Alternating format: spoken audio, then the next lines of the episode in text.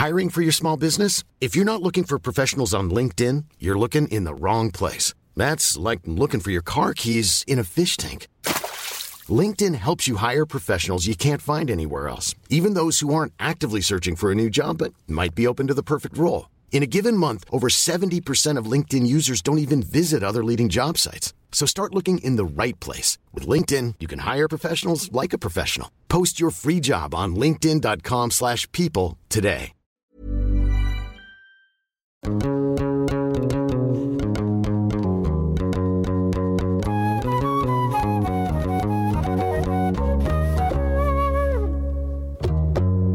Bonjour à tous et bienvenue dans ce nouvel épisode hors série de Jeans Podcast. Aujourd'hui, on va parler de la mode, sujet à la fois fantasmagorique et épineux. Vous pensez à Sex and City ou à The Neon Demon, la Palme d'Or Triangle of Sadness, ou peut-être même Le Diable s'habille en Prada. Mais aujourd'hui, on va sortir du monde de la sacro-sainte blanchité, de la maigreur, de la féminité occidentale, pour comprendre comment s'articulent le style et la beauté dans nos imaginaires collectifs. Exit aussi tous les photographes et les modeux qui appellent leur mannequin ma petite panthère ou ma petite rose des sables, quand ils travaillent avec des femmes noires ou arabes. Il existe d'ailleurs un mot pour définir la discrimination par rapport à la beauté, c'est l'aphrodisme. C'est cette propension à s'entourer ou à privilégier les personnes en se basant sur des critères physiques si ceux-ci correspondent aux normes de beauté. Gigi Hadid, à moitié palestinienne, arrive à faire les pubs guest depuis l'âge de 3 ans, parce qu'elle est blonde aux yeux bleus, et qu'on ne dirait pas qu'elle est arabe. Il y avait une mannequin britannique noire à qui on avait dit qu'elle ressemblait à une fille blanche trempée dans du chocolat, parce qu'elle avait des traits européens. C'est ce que les Américains appellent featureism. Doublé d'un racisme évident, cette remarque est aussi coloriste. Alors, le colorisme c'est quoi? Ça fait référence à des hiérarchies fondées sur le spectre de la couleur de peau au sein d'un groupe racisé, notamment pour différencier intra-groupe. Les personnes au teint plus pâle ou les personnes métisses sont considérées donc comme étant plus jolies et sont beaucoup plus privilégiées que les personnes au teint foncé. Il en est de même pour la texture capillaire, la physionomie et l'apparence du visage, ce qu'on appelle encore texturism, colorism Les individus qui se rapprochent des critères de beauté européens seront donc favorisés par rapport à leurs comparses avec une mélanine plus foncée ou des coiffures afro. Il y a aussi les multiples washing et phishing, c'est-à-dire quand les marques font genre qu'elles sont super inclusives ou même qu'elles font passer les personnes pour ce qu'elles ne sont pas. Un bon exemple de ça a été popularisé par ma chère Nesrin Slaoui, c'est l'arabe phishing. Ça désigne le fait de faire croire qu'on est arabe avec un corps voluptueux, de longs cheveux noirs, du henné sur la main, un voile autour de la tête, alors que ce n'est pas le cas. L'esthétique orientaliste et le fantasme colonial qu'on voit des sites porno jusqu'à nos plus petits écrans aujourd'hui permettent à des femmes blanches de se calquer sur ce fantasme français pour augmenter leur notoriété ou leur désirabilité sans pour autant récupérer les méfaits de la discrimination raciste imputables à leur appropriation culturelle. Ce qui est à l'œuvre donc, ce sont les manières dont la mode reflète, voire sculpte, notre société humaine. Il s'agit aujourd'hui d'interroger notre rapport à cette mode pour qu'elle fasse mieux briller nos multiples présentations, représentations et identités. Tout ceci part de notre amour universel pour le style et plus généralement pour la beauté. Pourtant, il y a deux siècles à peine, les femmes grosses étaient préférées aux femmes minces pour incarner la beauté. Les personnes transidentitaires en terre d'islam, comme les hijras au Pakistan et les Kocheks en Turquie, ont incarné une beauté transcendantale. Les reines africaines étaient élevées au rang de divinité ou orisha. Ces beautés ont toujours existé. Mais ce n'est que récemment qu'elles ont pu occuper les podiums. On va donc parler aujourd'hui des corps et des désaccords. Des corps racisés, des corps des femmes arabes, des corps gros, des corps queer, des corps trans, des corps voilés, pour envoyer valser les conventions et défiler fièrement avec nos corps tels qu'ils sont. Qui a le droit donc d'être beau, belle. Comment se redéfinissent les codes esthétiques autour des fesses, des coiffures, des bouches, des couleurs de peau? Est-ce qu'on a le droit de porter de beaux vêtements? Peu importe sa religion, sa couleur de peau, son genre, sa sexualité ou sa taille. Pour donner à voir l'éventail immense des manières de rendre la mode plus inclusive, j'ai relevé le défi de vous faire écouter quatre voix étincelantes, figure de la mode inclusive. Oui, quatre. D'abord Salwa, Salwa Raja, qui est une magnifique mannequin d'origine marocaine qui apparaît dans des campagnes pour Estée Lauder, Yves Rocher, Garnier, mais aussi dans la mode. Elle a récemment pris la parole sur les réseaux sociaux pour dénoncer les stéréotypes racistes et fétichistes envers les femmes arabes dans le milieu du mannequinat. Ibrahim Talouhit est un ex-agent et manager d'artistes au sein d'abord de l'agence Next, puis dans son agence Ibra, où il s'occupait de stars comme Iseult, Rokaya Diallo ou Kiddy Smile. Il a été un des directeurs de casting les plus demandés du monde de la mode parisienne. Ibrahim se définit comme un homme français, fils d'immigrés, noir, arabe, amazir et gay, mais son nom résonne surtout dans le monde de la mode parce qu'il a réussi à proposer de nouveaux modèles plus inclusifs. Raya Martini est une mannequin reconnue à l'international. Raya est une sublime femme trans réunionnaise qui a défilé pour Jean-Paul Gaultier, Calvin Klein et Gucci. Elle a été égérie du parfum best-seller de Thierry Mugler, incontournable des podiums. Elle partage sa vie aujourd'hui entre Paris et les autres capitales de la mode. Burça Kyol est un designer français d'origine turque qui a fondé sa propre maison en 2019 et est devenu finaliste du prix LVMH en 2023. Il a toujours été engagé dans une vision plus inclusive de la mode. Merci à tous d'avoir accepté mon invitation dans Jeans. Avec euh, plaisir. Avec plaisir. Alors, Salwa, les mannequins arabes connus comme la tunisienne euh, Hana Ben Abslam, on les compte sur les doigts de la main. Dans les années 80 et 90, Yasmine Lebon, qui est anglo-iranienne, et Farida Khelfa, qui est franco-algérienne, font partie des mannequins les plus en vogue de la sphère fashion. Ce sont notamment les égéries du couturier Azdin Alaya. Mais encore aujourd'hui, les mannequins blanches ont plus de boulot que les mannequins non blanches. Elles sont bouquées beaucoup plus facilement. Même parmi les femmes racisées, les femmes arabes sont moins bouquées. Est-ce que tu peux nous raconter quelles sont les horreurs qu'on t'a sorties dans le milieu du mannequinat par rapport à ton identité arabe? Alors, déjà, avant toute chose, il y avait souvent euh, dans les briefs, quand on cherchait des mannequins typés comme je le suis, euh, c'était forcément avec un voile. C'était jamais euh, uniquement moi. Alors je n'ai rien du tout contre le voile, mais je le porte pas dans ma vie quotidienne, donc ça me représente moins. Et je pense que représenter la femme arabe uniquement avec le voile, c'est la réduire uniquement à une religion. Alors qu'elle est bien plus que ça. Il y a un panel de femmes arabes très différentes. Il y a des femmes voilées, des femmes non voilées et des femmes arabes non musulmanes. Et ça, on a, on, enfin, on, on, a ce stéréotype de la femme arabe qui est forcément musulmane. Quand on me faisait porter le voile, on me faisait pas porter un, un voile euh, souple. C'était tout de suite le voile. Je sais pas si tu vois le voile blanc qui est en dessous plus le voile par-dessus, qui pour moi est très conservateur, alors que toutes les femmes arabes ne portent pas un voile très conservateur. C'est probablement même plus une minorité qu'une majorité. Donc ça, c'était assez embêtant. Mais au final, j'arrivais à rentrer dans la conversation pour leur expliquer que c'était peut-être pas la communauté, la seule communauté qui voulait cibler, et que c'était vraiment une minorité des femmes qui portaient le voile comme ça. Et j'arrivais à négocier un voile un peu plus souple avec des cheveux qui dépassent pour que ça montre un peu euh, un peu plus de souplesse dans cette religion euh, et que plus de femmes se reconnaissent aussi dedans. Euh, donc tu avais ça, après tu avais aussi les remarques évidemment désobligeantes, comme il y avait une cliente qui m'appelait princesse du désert. Mais c'est de la maladresse où tu utilises des stéréotypes pour mettre quelqu'un dans une case. Et moi, ça me gênait pas parce que bon, je peux pas en tenir rigueur de tout ce qu'on me dit et tous les stéréotypes qu'on a sur nous. Mais je pense qu'à la longue, le fait d'avoir de, de, stigmatiser les gens en leur donnant des petits surnoms euh, qui sont vraiment, enfin, qui ne sont pas réalistes en plus, bah ça, ça justement, ça construit le stéréotype, ça continue à le construire. Donc, euh, donc c'est par des petites choses qui paraissent anodines comme ça euh, qu'on construit une image faussée. Donc, euh, et surtout, il y a tellement de femmes voilées belles, ils pourraient prendre des femmes qui sont réellement voilées, qui vont réellement représenter cette femme-là. Ibrahim, le mannequinat revient souvent à l'impératif de beauté selon les codes imposés par des siècles de domination blanche. La blanchité, c'est la neutralité, c'est le caractère universel. Le reste, ce sont les non-blancs. Et comme eux, ce sont les autres, alors tous les caractères différents s'écartent de la norme du beau. Les yeux bleus, c'est beau, les yeux noirs, c'est commun. Les cheveux lisses et blonds, c'est beau. Les cheveux noirs et crépus, c'est moche. La peau blanche immaculée, c'est beau. Les autres couleurs de peau, ou les défauts sur la peau, bah c'est moche. D'expérience, Comment tu as vu les personnes non blanches imposer leur beauté? Je les ai pas vues s'imposer en fait.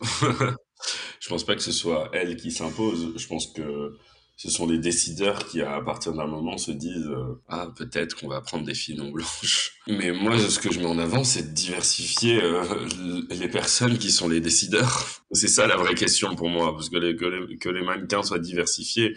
Oui, ça c'est un cas. On peut, il y en a plein des mannequins diversifiés en gros. Quand on a le même type de filles noirs d'origine de la même région d'Afrique euh, qui sont sur les podiums, qui ont la même euh, silhouette, qui ont les mêmes features au niveau du visage et qu'elles viennent toutes de la même région d'Afrique, quand il y a 56 pays en Afrique, est-ce que c'est vraiment diversifié? Non mais en plus à chaque fois on dit que c'est par rapport au marché, aux clients et qu'ils ne vont pas s'identifier, se reconnaître s'il y a trop de diversité. Sauf que ce que ça veut dire vraiment, c'est qu'on continue à faire des pubs avec des mannequins blanches pour des femmes blanches. Bien sûr ça a changé avec les années, sauf que les femmes arabes n'ont pas accès aux mêmes opportunités que les autres femmes racisées, noires, latinax et asiatiques. Tu dis quand même entre les années 2000 à aujourd'hui, il n'y a pas une énorme évolution. Euh, donc oui, en effet, c'est des mannequins qu'on retrouve beaucoup moins que les mannequins noirs. Mais je pense que les mannequins noirs se sont révoltés bien, bien avant nous. Et c'est ce qui fait qu'aussi elles sont plus représentées aujourd'hui. Parce qu'à une époque, c'était vraiment des, euh, des défilés monochromes où tu voyais que la blancheur en fait. Aucun autre type, ni d'asiatique, ni d'indienne. C'était, tu voyais un défilé, tu avais l'impression que c'est la même fille Vraiment, c'était les mêmes types, blondes, blanches, euh, filiformes. On peine à être représentés encore. Bah, déjà, les femmes arabes, il y a un truc qui est très important, je pense qu'il ne faut pas l'oublier. C'est aussi la religion musulmane. Euh, étant moi-même enfant de musulman, je ne le suis pas, mais je suis enfant de musulman, donc j'ai aussi une culture arabo-musulmane qui fait partie de, mon être, quoi, tout simplement.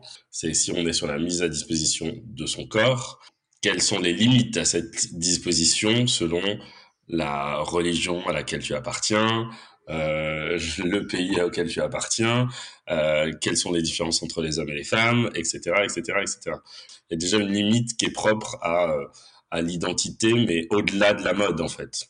Il y a plein de filles qui, se diront, même culturellement, elles se diront, euh, non mais être mannequin, euh, je peux pas parce que ça représente ça peut-être, tu vois, être mannequin, je te parle pas forcément euh, chez les filles musulmanes, mais je te parle même euh, en Occident, bah, être mannequin, dans plein de pays, il y a une connotation avec la prostitution ou des choses comme ça. Malheureusement, ce qui n'est pas forcément, ce qui n'est pas une réalité.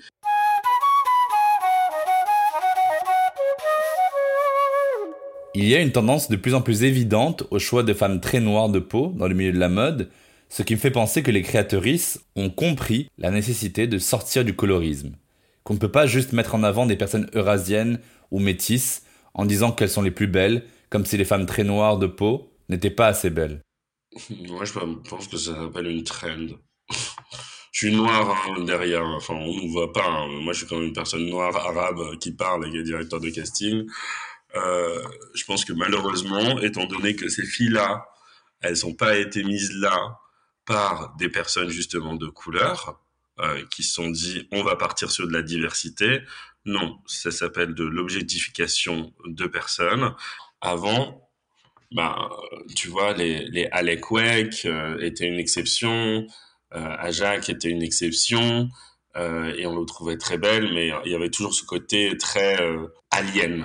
Aujourd'hui, dans la nouvelle génération, la figure de proue un peu de ces filles-là, c'est Adou Takesh elle a été euh, connue pourquoi? Elle a été connue sur la maison Saint-Laurent. Après la maison Saint-Laurent, ils ont pris plein de filles qui ressemblent à Adou Takesh. Et Adou Takesh, euh, elle vient d'une région très spécifique d'Afrique. Déjà, elle est australienne. Elle vient du, euh, si je me trompe pas, du Sud-Soudan. Mais la plupart des filles qui sont aujourd'hui sur des podiums, ben, en fait, on veut que ce soit un peu des doubles d'adultes euh, et d'ailleurs, elles ont toutes un peu le même nom, le même prénom. C'est Ajok, c'est Adout, c'est Aweng, c'est etc. Parce que rien que l'étymologie de leur prénom, elle vient d'un endroit très précis d'Afrique, qui est le Sud-Soudan. Et la plupart, on le voit, il y a une, il y a énormément de ces filles qui sont en fait australiennes et quand on remonte un peu leur histoire, et ben en fait, elles ont grandi dans des camps de réfugiés au Kenya en, en fuyant la guerre du Sud-Soudan. Leurs familles sont parties en Australie. Oui, on a plein de filles noires de peau. Oui, génial. Mais en fait, euh, il y a plein d'autres filles noires de peau d'autres régions d'Afrique. Aujourd'hui, on privilégie certains features qui sont ces filles-là. Peut-être parce que aussi, c'est des filles qui sont très grandes, très fines et qui ont des corps qui sont, euh, voilà, très élancés, qui correspondent à ce que la mode demande. Salwa, il y a cette idée-là de l'ambiguïté raciale, c'est-à-dire on pourrait croire que tu n'es pas arabe, comme si c'était un avantage pour passer entre les mailles du filet du racisme, tu vois. Est-ce que toi, on t'a déjà fait passer pour une non-arabe, de sorte à ce que tu sois mieux accepté dans le milieu? Bah en fait déjà le fait de, de devoir prendre une identité qui n'était pas la mienne parce que si je disais d'où je venais pas forcément on me catégorisait dans une certaine euh, dans une certaine case. Ben ça c'était problématique parce que toi-même à la fin t'es perdu dans ton identité tu ne sais plus qui tu es réellement. Euh, tu t'inventes une vie. Dès que tu parles d'une origine pour laquelle eux ont une vision particulière ils t'associent direct alors que si tu le dis pas il n'y a aucun problème et du coup, tu peux passer dans, dans pour des castings euh, de Latina où ils cherchent juste euh, des filles euh, pomates avec des grands yeux. alors que si je disais que j'étais arabe, bah, on dirait bah non, malheureusement t'es arabe, nous on cherche des Latinas. Qu'en fait, au final, pourquoi chercher une Latina quand tu cherches en fait juste des traits particuliers? Tu pourrais rechercher des filles juste avec des grands yeux et une pommade et accepter toute origine.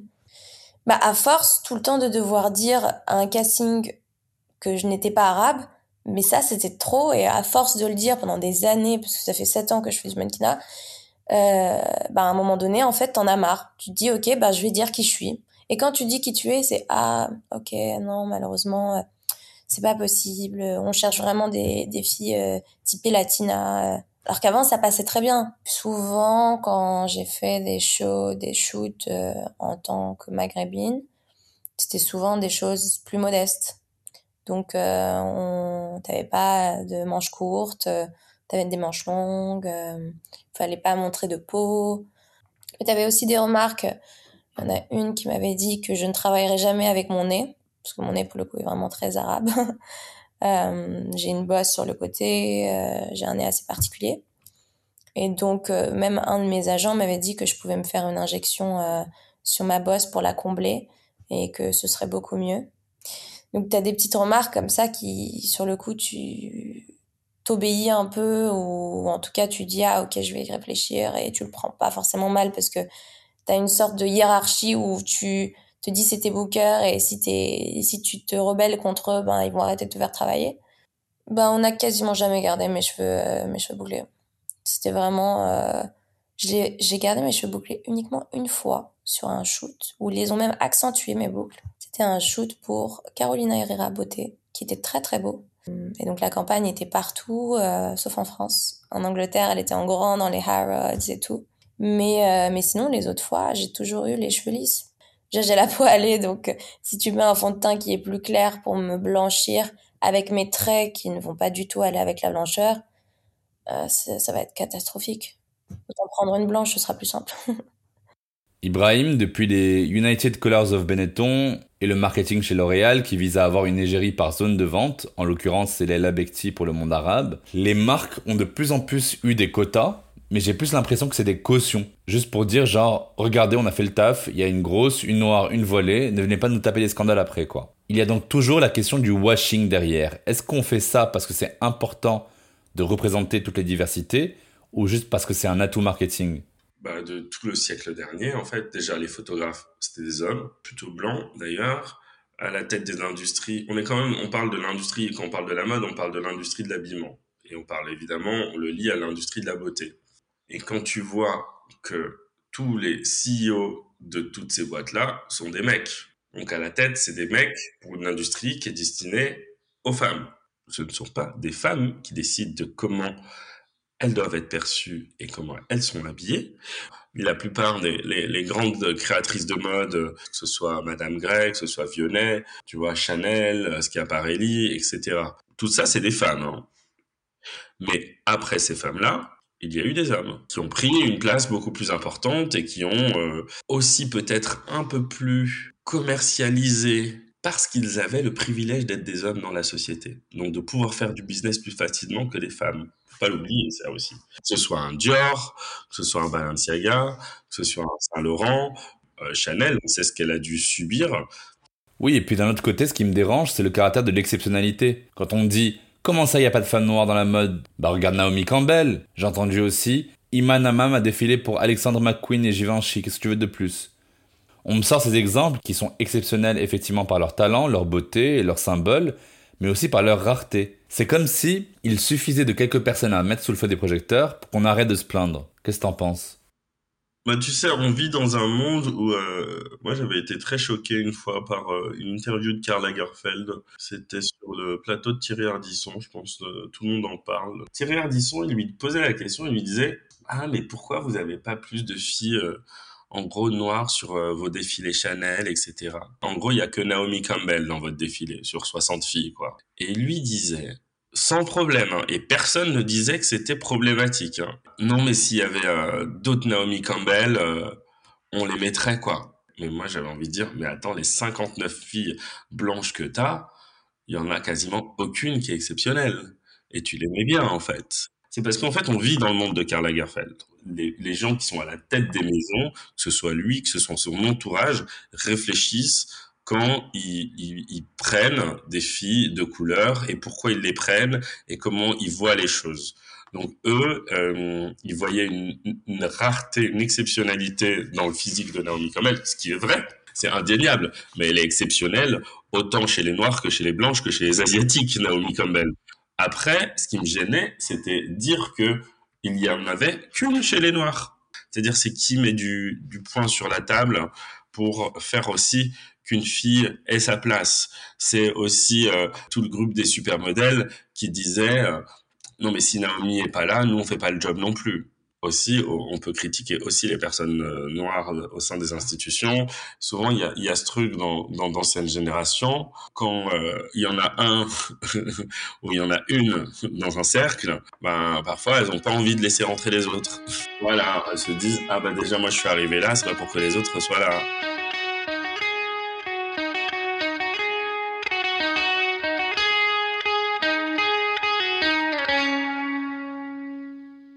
Raya, tu es une mannequin à renommée internationale.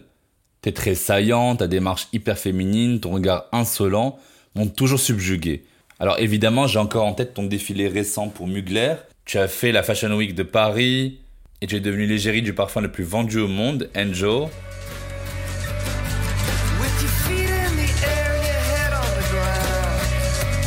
Wilder than dreams, Angel, the feminine fragrance. Mugler. Je suis curieux de savoir, qu'est-ce qui pour Mugler faisait de toi The Angel?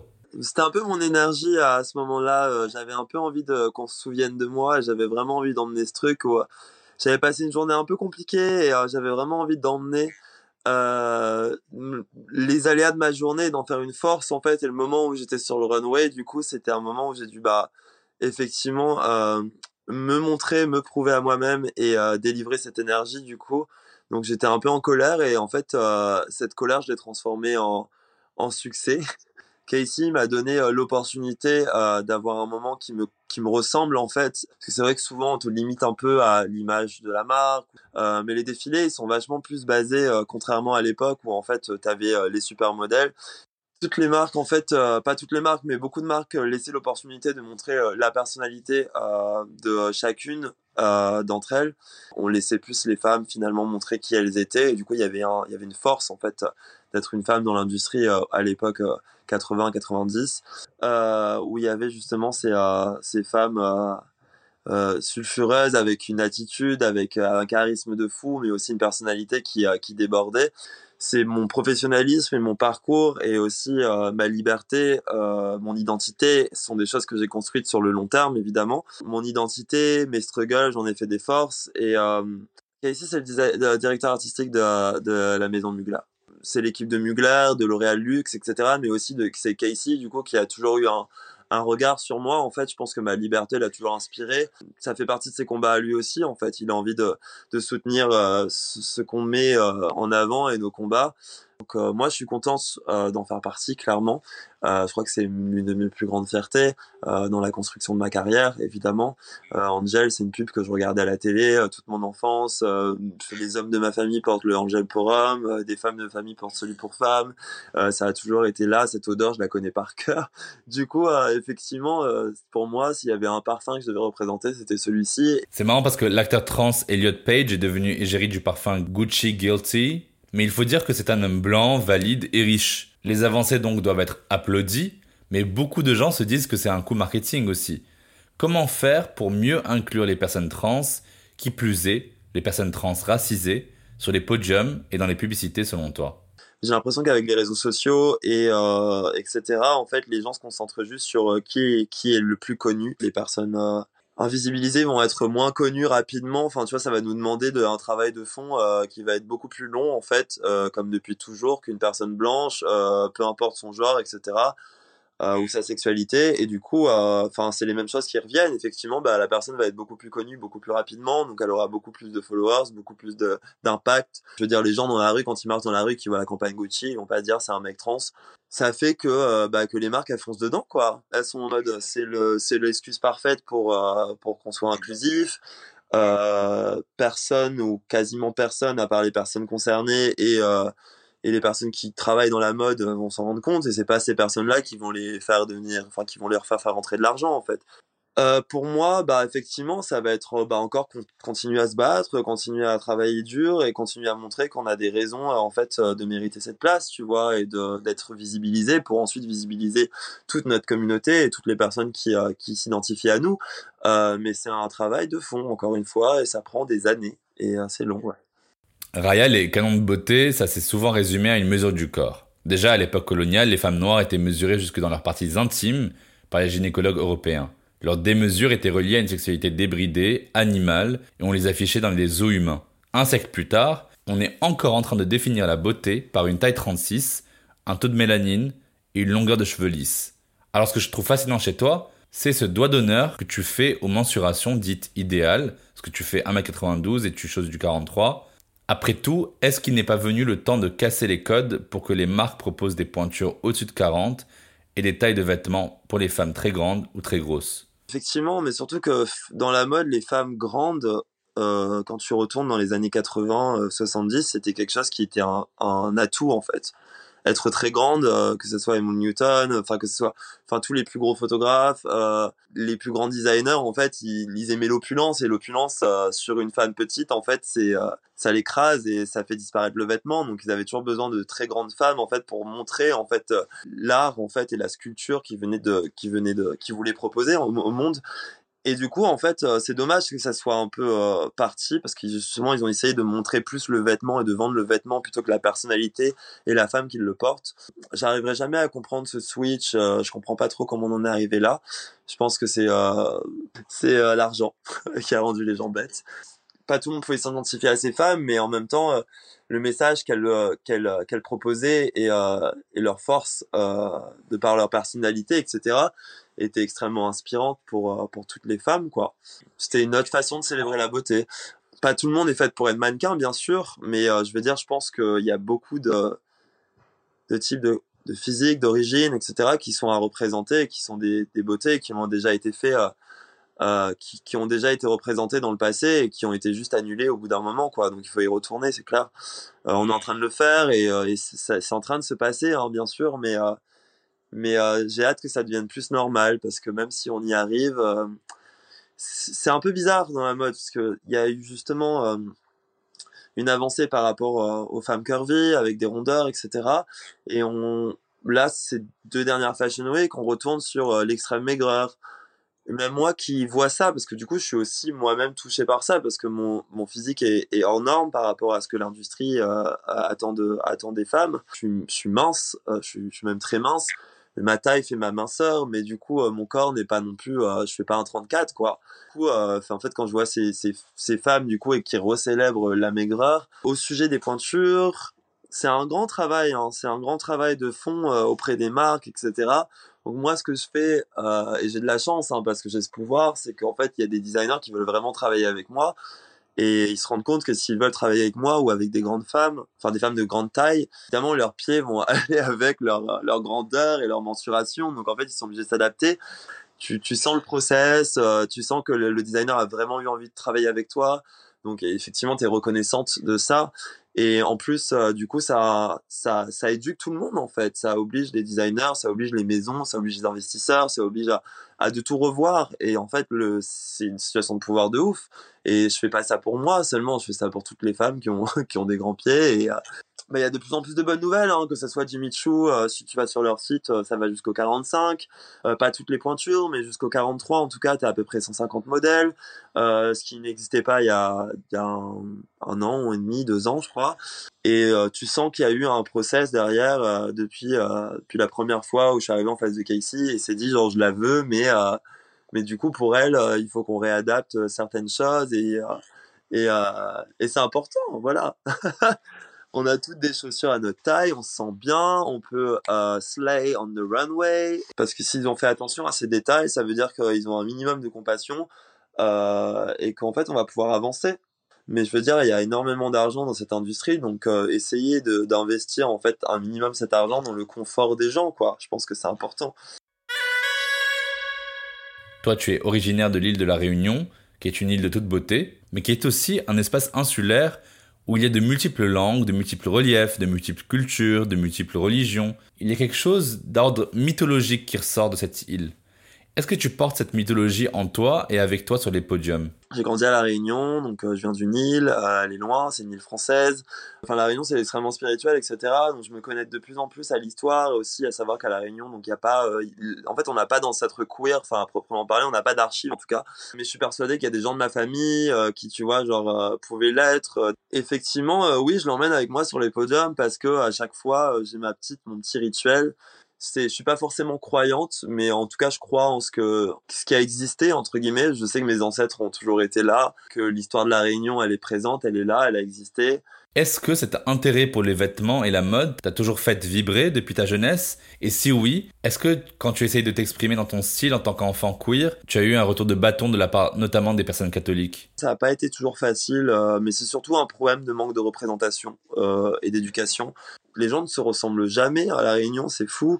Euh, enfin, personne ne se ressemble, tout le monde est issu d'un métissage qui est je sais pas, c'est beau en fait. Et je trouve que cette différence, elle est, elle est beaucoup plus compréhensible de quelqu'un qui est lui-même différent du monde entier que euh, même malgré ses religions, malgré tout ça, j'ai l'impression quand même qu'effectivement il y a des gens qui peuvent être bêtes, bien sûr, mais il y a une, une avancée quand même et il y a une compréhension. Euh, en tout cas, une recherche de compréhension qu'on n'a pas forcément euh, dans plein d'autres endroits du monde. Enfin, je crois au destin, je crois aux choses qu'on provoque et qui s'accomplissent au fil du, au, du temps.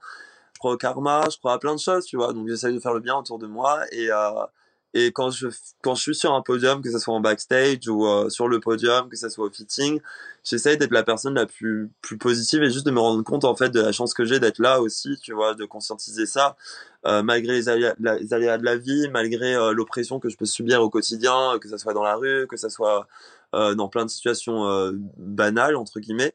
Euh, les moments que j'ai au travail sont pour moi des moments privilégiés. C'est des moments où je suis dans une situation de pouvoir et où je peux influencer le monde en fait. Donc pour moi c'est c'est une force de ouf. Donc effectivement, je les célèbre et c'est vrai que du coup, je ramène cette spiritualité sur les, les, défilés en étant juste la personne la plus je sais pas, positive, compréhensive, empathique. Je crois euh, fortement que euh, arriver avec un sourire, euh, ça décoince beaucoup de personnes dans une pièce et ça transmet une énergie qui te permet de, bah, de, faire du bien aux gens en fait. Et du coup, cette énergie, elle est globale et ensuite, elle devient, devient un beau moment quoi. Je voulais te demander aussi, il y en a qui hésitent à se lancer dans le mannequinat parce que Yel entament leur transition d'autres qui ne veulent pas encore entamer des transitions parce que Yale ont peur de la réaction des directeurs de casting qui les bouqueront plus. Qu'est-ce que tu as envie de dire à toutes les personnes trans et non-binaires racisées qui ont envie mais quand même peur de se lancer dans le mannequinat aujourd'hui? Moi, j'ai envie de donner de l'espoir à tout le monde, etc. Mais euh, pas tout le monde est fait pour être mannequin aussi. Et c'est vrai que dans l'industrie, j'ai souvent des personnes qui m'envoient des messages, des personnes trans, etc. en mode comment je peux faire pour devenir mannequin? C'est un métier qui est extrêmement compliqué. Je veux pas décourager les gens, etc. Mais mais il est souvent décevant et euh, et en fait c'est long quoi. C'est vraiment long. Euh, mais du coup aussi déjà concentrez-vous aussi sur qu'est-ce que vous voulez faire d'autre et voyez les choses en grand mais dans aussi d'autres industries d'autres choses. Euh, et dans la mode si vous en avez envie écoutez euh, construisez euh, vous épanouissez-vous euh, soyez libre trouvez ce qui vous correspond le plus visuellement trouvez vos références éduquez-vous prenez de l'expérience quand vous auriez en face de vous un directeur de casting et qu'il devra choisir entre vous et quelqu'un d'autre, visuellement, en plus de votre identité, vous savez qui vous êtes. Et en fait, ces choses-là sont remarquables et appréciées en fait euh, euh, d'un point de vue professionnel dans l'industrie. Et ça fait euh, que vous seriez juste unique en fait et essayez de, de ne pas vous comparer surtout de pas vous mettre la pression en vous comparant à quelqu'un qui va peut-être avoir plus de passing ou voilà juste soyez vous-même c'est vrai que moi dans l'industrie c'est encore différent parce qu'en fait les gens n'arrivent pas à m'identifier parce qu'en fait ça passe ce que je suis en fait il peut pas dire euh, on veut une mannequin indienne et me bouquer moi. Il peut pas dire on veut une mannequin arabe et me bouquer moi. On veut pas une mannequin espagnole. En fait, le problème c'est que tu vois, genre c'est tellement ils sont tellement remplis de critères parce qu'ils sont bêtes euh, qu'au lieu d'apprécier la beauté et, euh, et juste de la célébrer euh, pour ce qu'elle est, ils vont essayer de décortiquer en fait tes origines, etc. Parce qu'ils sont fucked up sur la représentation. Mais en fait, du coup, mes origines, tu vois, c'est un point d'interrogation genre c'est encore un autre combat enfin je peux pas m'en plaindre parce que j'ai subi moins le racisme je pense que beaucoup de personnes clairement déjà que c'est compliqué mais c'est aussi rempli de codes euh, physiques etc et c'est vraiment dur de s'imposer en étant soi-même mais c'est possible bien sûr. Mais ça reste codé tu vois. Genre moi je me suis imposé en étant moi-même mais en fait je suis genre super longue et, et fine donc je rentre dans plein de choses. J'aurais jamais pensé quand j'avais genre euh, 13 ans ressembler à ça aujourd'hui. Et du coup, euh, du coup, je sais pas, on dirait que c'est, mes rêves qui m'ont sculpté, qui ont fait que mon corps, il, ressemble maintenant à, à, l'œuvre, tu vois, que j'aurais voulu être. Et c'est pas la chirurgie, et c'est pas tout ça, tu vois, c'est genre ma force mentale, et, mais euh, c'est peut-être le destin aussi, je sais pas. Mais c'est vrai que des fois, bah, juste dans la mode, il y a des codes et il y a des beautés qui sont célébrées et d'autres qui malheureusement euh, le sont pas. Et du coup, ça peut faire du mal aussi, tu vois, de, d'expérimenter ça du coup, euh, vraiment toutes les personnes qui ont des inspirations, qui ont envie de faire des choses, qui ont envie d'accomplir plein de choses, etc. Si la mode s'intéresse à toi, bien sûr, tu fais tes castings, tu fais tes trucs, etc. Mais tu ne vis pas que pour ça. Parce qu'en fait, euh, il y a plein de choses à faire et il faut vivre de ce qui nous passionne. Et effectivement, la mode, ça peut nous passionner. Mais dans la mode, il y a énormément de choses aussi qui, euh, tu vois, il y a plein de secteurs. Si physiquement, t'es prête et euh, mentalement, t'es prête et que que les gens sont euh, veulent te booker et te bookeront. Donc en fait, faut pas vivre pour ça. Genre il faut il faut construire des choses qui nous passionnent autour de ça.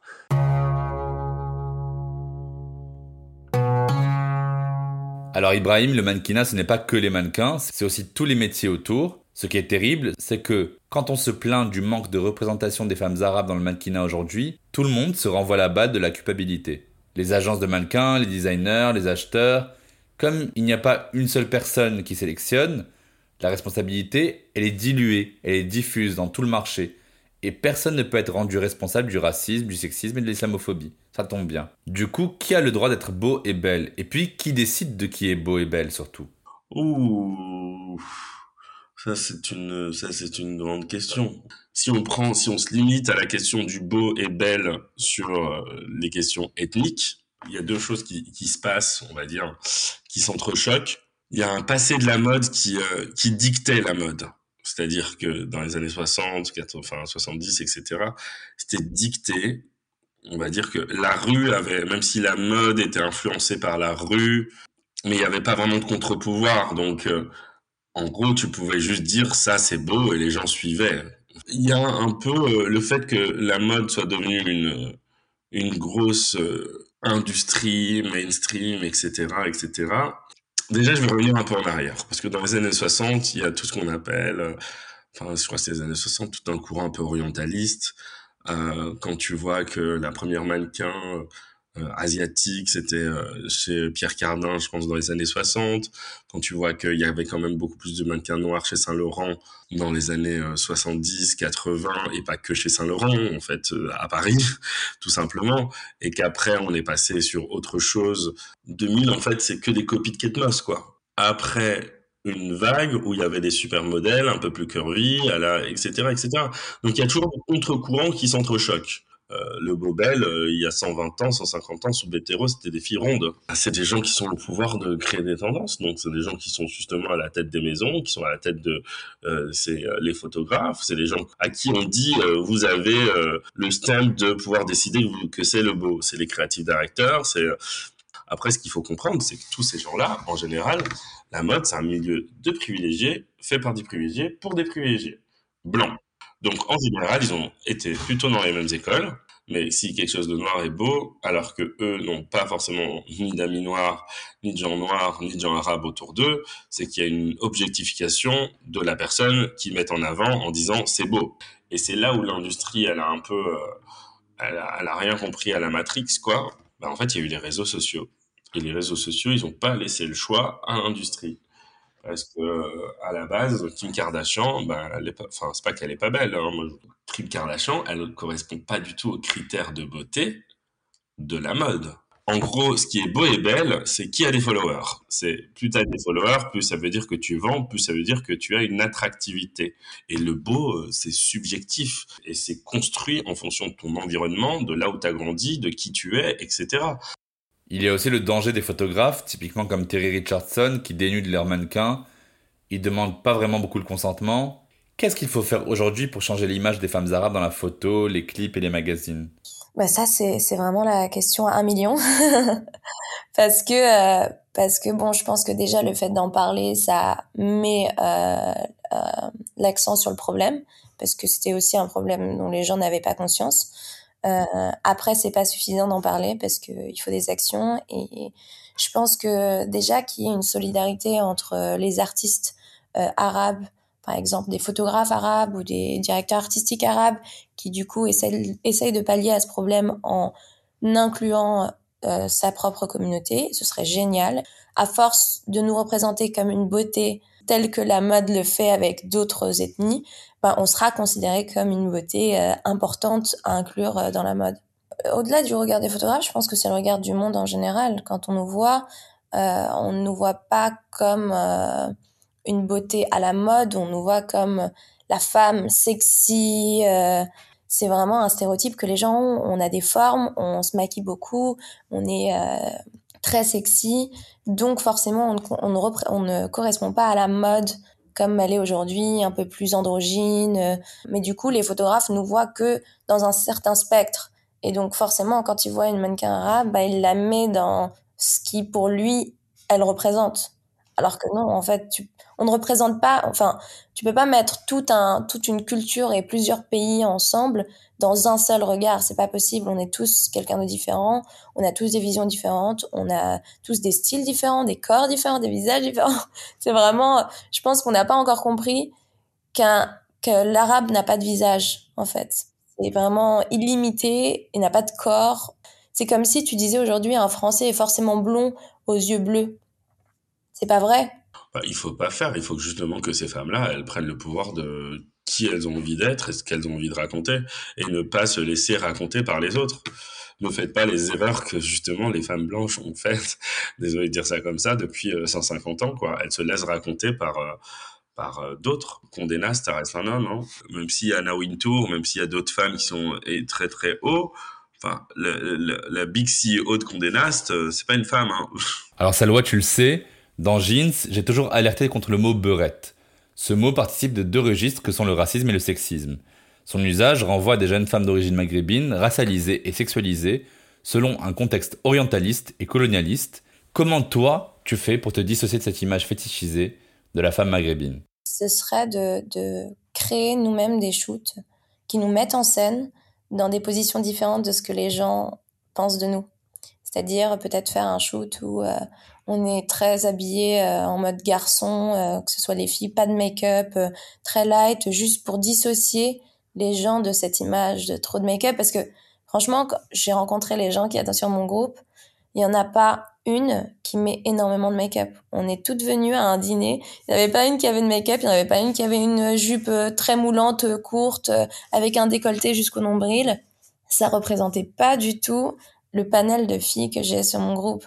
Alors que d'habitude, on va, oui, on va nous mettre plus sur des choses de sexy parce qu'on a forcément, bah, parfois, on a des lèvres pulpeuses, euh, on a des grands yeux. Il y en a certaines qui ont des formes et d'autres non, mais ouais, forcément, on, on nous met un peu dans cette case-là. J'ai fait des shoots où, oui, parfois, c'était un peu too much, genre beaucoup de make-up. Déjà, ça, c'est contouring, euh, euh, le, grossir mes lèvres alors que déjà j'ai des lèvres pulpeuses, euh, des fossiles.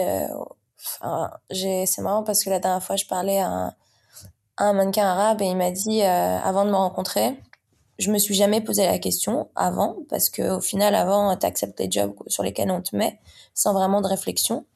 Mais c'est vrai que pendant longtemps j'ai fait beaucoup de jobs surmaquillés, très sexy. Et en plus, j'ai vraiment pas beaucoup de forme. Je suis assez filiforme pour le coup. Euh, j'ai une très petite poitrine, j'ai pas particulièrement euh, de fessiers. Euh. donc euh, c'était, il me mettait des décolletés, mais le pull était vide.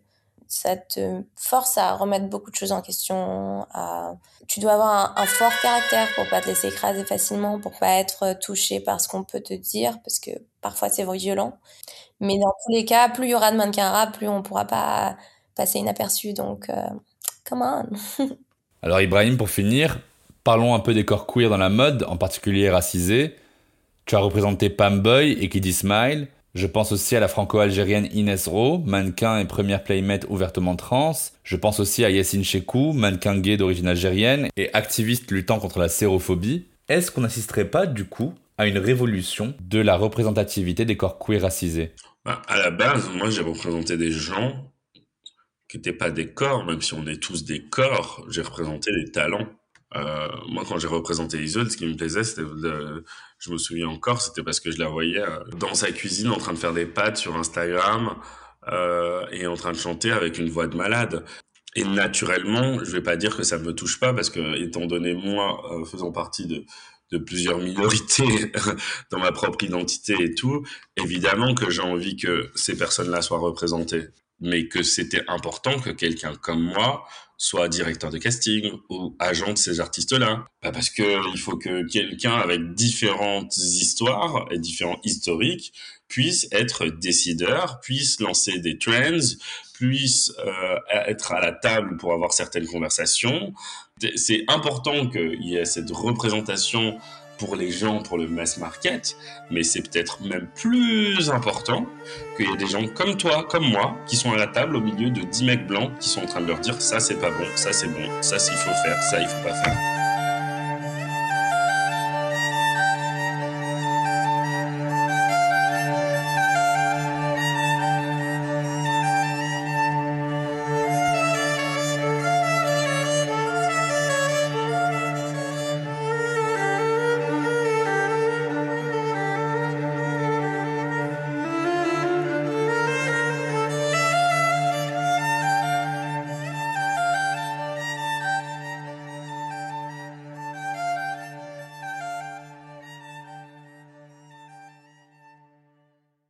Alors toi, Burch, tu te distingues par la capacité à fusionner la sensualité dite orientale avec des coupes modernes.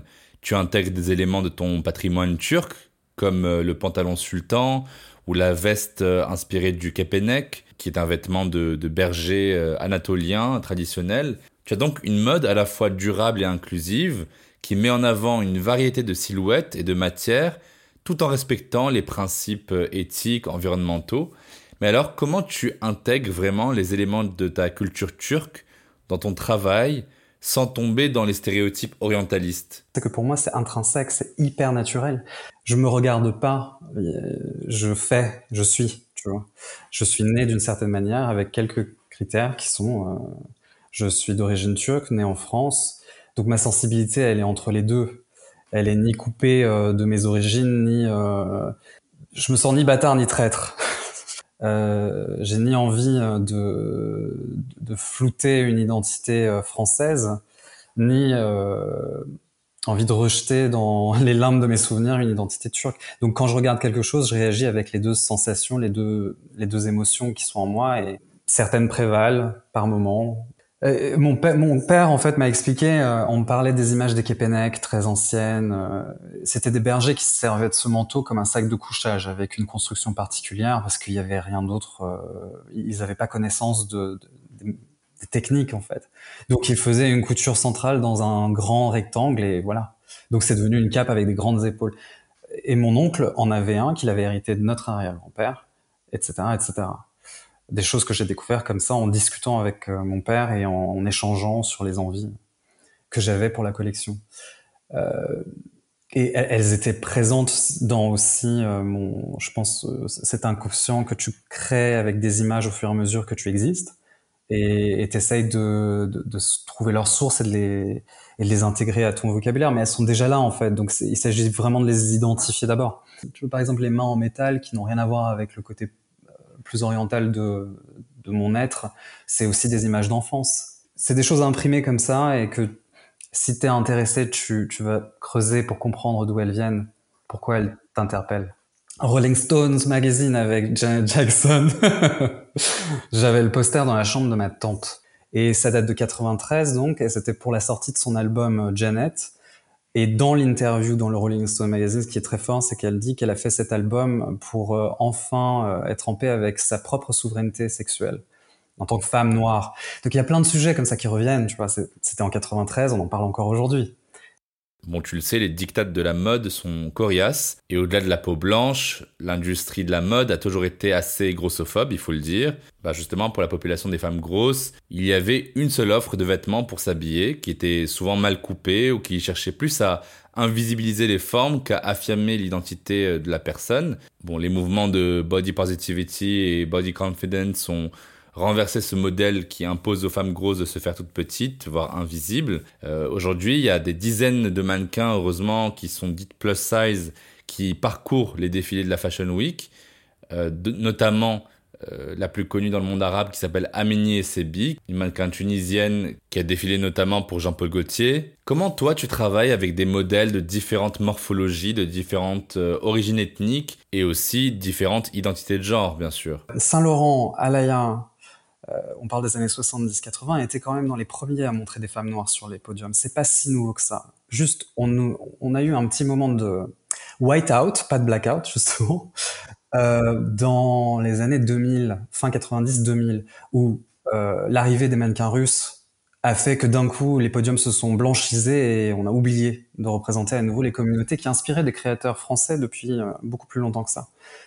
Et alors là, on parle pas de morphologie, euh, mais Arabité était présente, avec des Yasmines, avec euh, filles noires étaient présentes, et même adulées, et on a au fur et à mesure oublié qu'elles existaient. Même les marques, euh, on parlait de coupes pas souvent euh, flatteuses pour les femmes euh, grosses. Il y a une marque comme Elena Miro que peu de gens connaissent en fait, mais qui a toujours existé et qui faisait des vêtements magnifiques pour des femmes avec des shapes. Sauf que la réelle question, c'est la visibilité de tout ça dans le média euh, global. Nous, notre mission, je pense, en tant que créateur aujourd'hui, c'est euh, un peu de faire ce qu'on a envie de faire. Quand on a la liberté euh, d'être entrepreneur dans ce milieu et que tu choisis de prendre de la place, une plateforme, d'occuper cette plateforme avec une voix, si cette voix, elle ne représente pas les combats et l'actualité, en fait, c'est qu'on n'a pas grand-chose à dire. Donc c'est un peu dommage. Tu passes à côté de ta mission en tant que en tant que designer, parce que en tant que designer, normalement, tu ton, ton rôle c'est de trouver une solution à des questions ambiantes. Bah, moi, c'est ce que je fais. Et du coup, quand euh, j'ai commencé ma première collection et que euh, on a réfléchi au format, on a réfléchi au casting, etc., je me suis dit, tu sais quoi, ça va être 10 amis. 10 amis qui ont tout âge, 24 ans à 62 ans, euh, tout corps, et il y aura Nora, qui est marocaine. Il y aura Oulematou, qui est sénégalaise. Euh, il y aura euh, Martine, qui est la maman euh, du 6e arrondissement, Charlotte Gainsbourg. Donc voilà, il y aura tout le monde. Il y, aura les gens qui m'inspirent et qui sont autour de moi. Et, ça, ce sera la ligne, ligne directrice de... En fait, ce qui me plaît, je regarde pas des mensurations quand je rencontre quelqu'un. Je regarde une personnalité, comment elle se voit, ce qu'elle dit, ce qu'elle, comment elle se tient, comment elle séduit. Et à partir de ce moment-là, un casting se fait. J'ai pas envie de m'inspirer de vêtements orientaux et de, de quelque chose d'oriental, euh, de le fusionner avec mon identité française pour le mettre sur un blanc.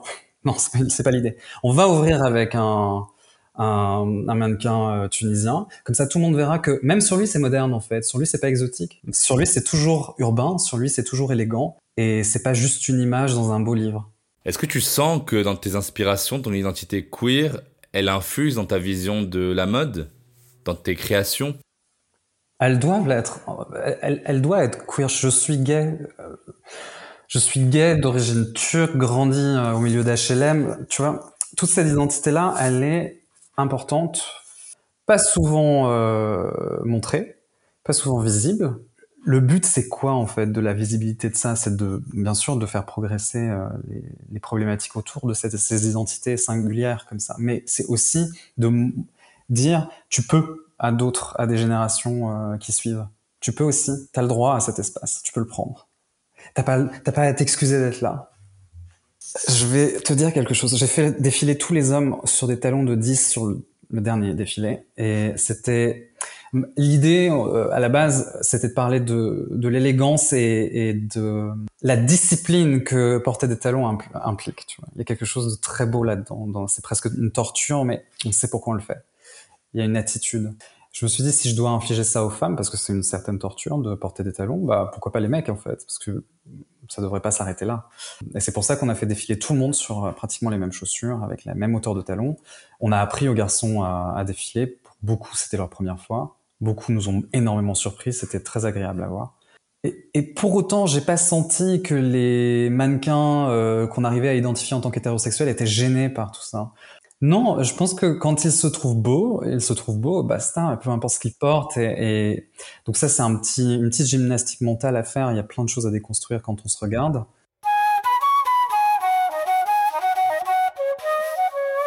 Il y a des marques qui utilisent justement des femmes hijabi en devanture pour crier sur tous les toits que la marque est inclusive. Ils feraient une sorte de muslim washing pour plaire au pays du Golfe. Ça me rappelle le terrible Tommy Hilfiger qui avait lancé une collection pour Ramadan alors que ce n'était pas du tout au cœur des préoccupations des femmes musulmanes pendant Ramadan que d'être visibles et dans les apparences. Au contraire, à ton avis, qu'est-ce qu'il faut que les marques comprennent à propos des femmes portant le foulard? Je pense qu'il faut regarder la question bah, en, deux temps. D'abord, par rapport à faisons des, des collections pour euh, pour ce, ces pays du Golfe spécifiquement. C'est un peu comme quand tu fais une capsule rouge pour le Nouvel An chinois, tu vois. C'est très très limite quand même. Et les Chinois en général ne sont pas très très contents de cette image-là. La question de la représentation d'une mannequin hijabi, c'est autre chose. C'est un peu comme tout le reste. Cette femme choisit euh, d'exister dans le milieu du mannequinat en tant qu'hijabi, Ikram par exemple euh, bah très bien et ça doit être respecté. Euh, tu peux être mannequin, je pense, sans montrer toutes les parties de ton corps. Euh, c'est compliqué hein, parce qu'il faut quand même se déshabiller devant tout le monde et du coup ça demande une production. Mais ça, c'est, j'ai envie de dire, on l'assume des deux côtés. En tant que mannequin, en fait, hijabi, tu acceptes qu'il y a des marques qui ne pourront pas travailler avec toi. Et en tant que marque qui veut travailler avec une mannequin hijabi, bah euh, tu te dis ok bah ça veut dire que je vais devoir prévoir une cabine d'essayage pour elle fermée etc j'espère qu'elle est pas euh, excluante en fait. Je me souviens que tu avais notamment habillé mon ami Lala Rami quand je l'ai invité à parler à l'Institut du monde arabe pour un épisode live de Jeans elle était voilée complètement de la tête aux pieds. Mais alors littéralement, euh, même le visage était couvert d'une espèce de tulle noir euh, transparent. Et j'ai remarqué que toutes tes créations se tissent autour d'une transparence qui laisse un peu entrevoir euh, de l'érotisme, sans jamais de vulgarité, mais quelque part le côté vraiment sensuel de la personne derrière la couverture de l'habit. Alors pourquoi ce jeu de voilement euh, transparent? Tu sais cette pièce que Lala portait, et il y en a une dans chaque collection, ça s'appelle des burchas. Mon prénom Burch, Burka, Burcha. Bon. Euh, et en fait, la burcha, elle dit l'inverse de la burqa. Elle dit, tu peux être très très couvert et très sexy, tu peux être très très dénudé et très sexy, c'est peu importe. En revanche, même quand on habille euh, de ces éléments, mon but c'est de dire mon soutien aux femmes d'abord à mes sœurs, à ma mère, à mes tantes, aux femmes avec lesquelles j'ai grandi, avec lesquelles je suis ami, et, euh, donc juste de continuer à dire attention. N'oubliez pas que les, lois, peu importe lesquelles elles sont, elles peuvent partir. Je regarde ce qui se passe aux États-Unis, c'est n'importe quoi. Il faut toujours, toujours, je trouve, continuer à rendre visible et se battre pour les droits qu'on pense avoir. Nous allons conclure, mais avant, dans chaque épisode de Jeans, on déconstruit ensemble un mythe ou un mytho qu'on m'a dit. L'autre jour, j'étais dans un café et à côté, un mec très lourd disait à son pote Non, mais là, dans les pubs, euh, maintenant, ils nous mettent des grosses, euh, des trans, des handicapés, des voilés. Mais à la fin de la journée, en vrai, on bandera toujours plus pour une blonde. Qu'est-ce que vous lui auriez répondu à ma place? Mon Dieu, euh, ben je dirais que évidemment que non. Les mecs ne bandent pas uniquement sur des blondes. Qu'il faut arrêter de penser que sa vérité est universelle et que euh, chacun a une vision de la beauté. Et la beauté est très subjective et tu peux voir ton voisin et lui demander ce qu'il aime et si ça se trouve c'est des femmes euh, de petite taille, euh, peau foncée, euh, avec tes yeux foncés, euh, qui a aucun rapport avec ce que toi tu aimes mais, mais il faut arrêter. Mais je ne peux pas supporter les gens qui pensent que leur vérité est celle de tout le monde. Soyez ouverts. qui m'épuise, ces gens, je leur ai dit, mais ferme ta gueule, genre, genre, je lui dis, genre, regarde-toi, parce que la plupart du temps, les gens qui disent ça, en fait, sont, sont les pires, en fait. Genre, vraiment, juste observe-toi, genre, prends le temps de, juste observer cinq minutes et euh, quitter, en fait. Parce qu'en fait, les hommes pensent que leur parole est universelle. Du coup, c'est ça qui me rend folle. Quelqu'un qui ne sait pas qui il est, qui, genre, lui critique des personnes qui, littéralement, savent très bien ce qu'elles font là. Quand t'es une top aujourd'hui et que tu fais une cover, etc., tes combats, ils sont, ils sont présents, en fait. C'est que t'as touché des gens, c'est que ces gens, ils ont, ils ont compris quelque chose, ils ont capté quelque chose en toi c'est pas euh, juste euh, un claquement de doigts, parce qu'en fait, on a toutes des choses à raconter maintenant, on a toute une expérience, des histoires. Et en fait, c'est précieux parce que ça archive l'histoire du monde, en fait. On est en train de changer le monde et on est en train de. Et c'est dur, c'est violent, mais on va y arriver. Ben, faut lui poser la question euh, c'est qui la blonde?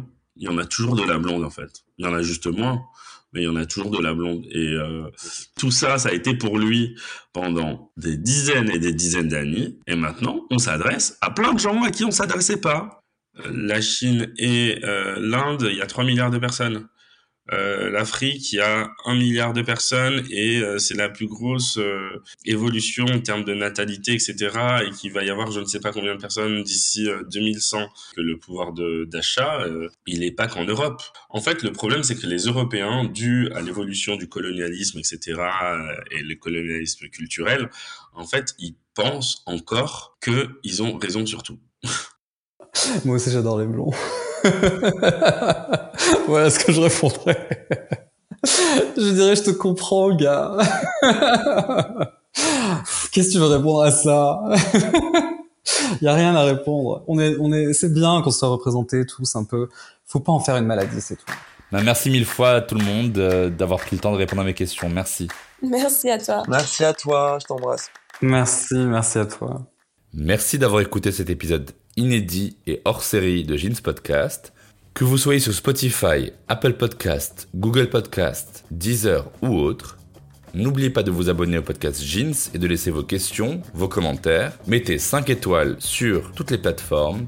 Abonnez-vous au compte at jeans-du-bas podcast sur Instagram. Poursuivez votre écoute de Jeans avec tous les épisodes disponibles partagez autour de vous, car il y a sûrement quelqu'un quelque part qui a besoin de ce message d'amour et de paix. À bientôt dans Jeans Podcast.